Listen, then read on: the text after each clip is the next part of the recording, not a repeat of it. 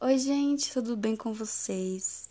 É, estamos dando início agora ao nosso quarto e último podcast da nossa série de Linguística Histórico Comparada.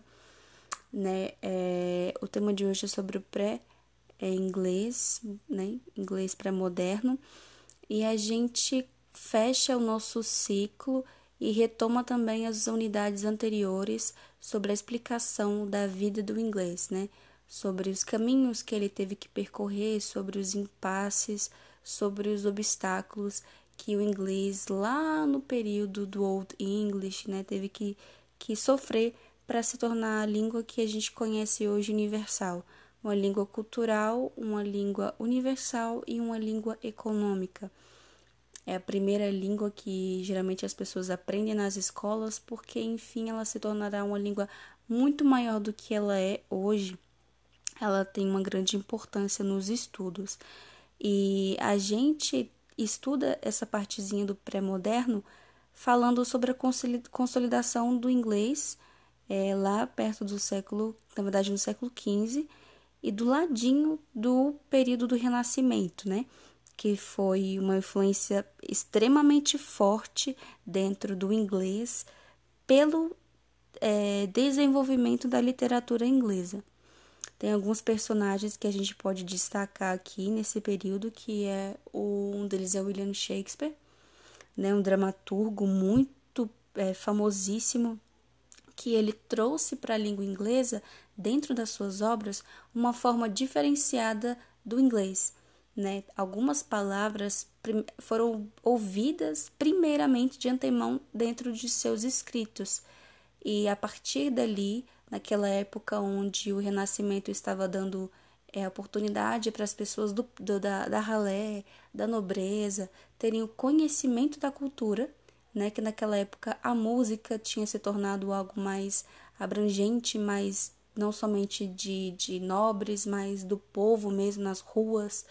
Os teatros tomaram a frente, os, os teatros eles começaram a, a ganhar força naquela época a gente também compreende também o teatro elisabetano como um dos mais importantes teatros. E todos esses movimentos dentro do Renascimento teve muita importância dentro da linguagem inglesa, né, por conta de muitas palavras que foram emprestadas lexicalmente e também as chamadas dos neologismos, como foram as palavras que o próprio William Shakespeare trouxe algumas definições que ele trouxe da sua linguagem para o inglês. Né? Ele teve uma grande importância na literatura inglesa com seus escritos que hoje muitas pessoas ainda leem, muitas pessoas têm é, como base de alguns estudos e a gente também pode destacar a Bíblia King James, né? Uma Bíblia, uma tradução muito utilizada hoje em dia é, dentro do protestantismo e também, às vezes, dentro do catolicismo. É uma Bíblia, uma tradução conservadora, né? Ela foi traduzida lá em 1611 por alguns monges, ela foi separada em partes para algumas pessoas traduzirem, para não ficar pesado para alguma parte ou outra. E a gente também pode destacar que, embora seja muito diferente da linguagem do, de William Shakespeare, ele com toda certeza ele foi diminuído em suas palavras, né, os significados, para que ele fosse uma linguagem mais acessível para o povo. A intenção era com que essa linguagem se tornasse tão acessível quanto poderia ser qualquer outra coisa. E ela foi autorizada a ser pregada em todas as paróquias toda, literalmente paróquia, ela era pregada, então foi realmente acessível a sua linguagem conservadora e as suas influências também, né?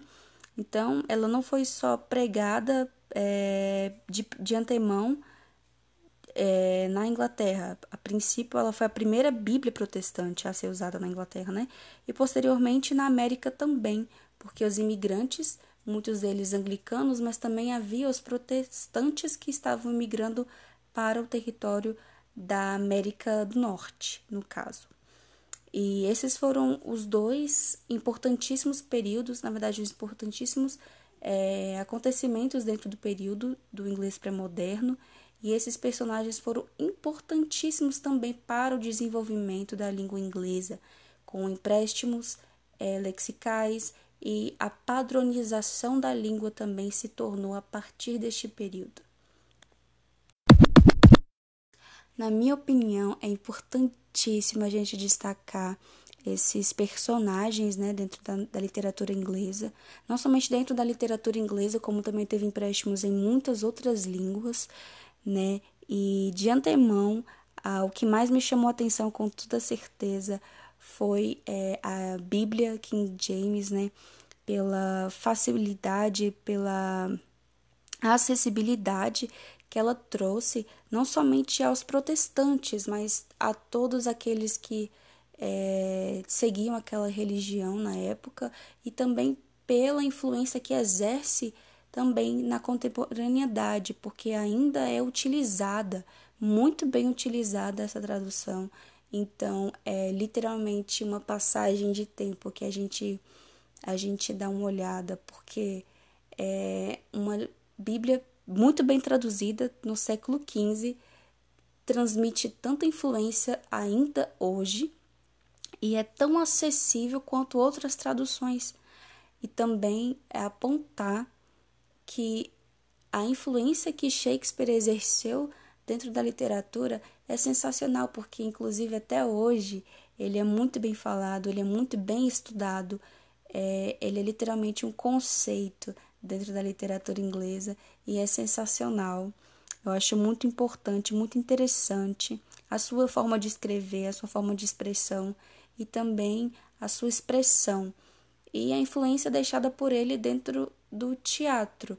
Hoje em dia a cultura ela é muito acessível e eu tenho certeza que ele foi principal é, é, personagem para que fosse possível hoje em dia isso para gente. Então é isso. Espero muito que vocês tenham gostado.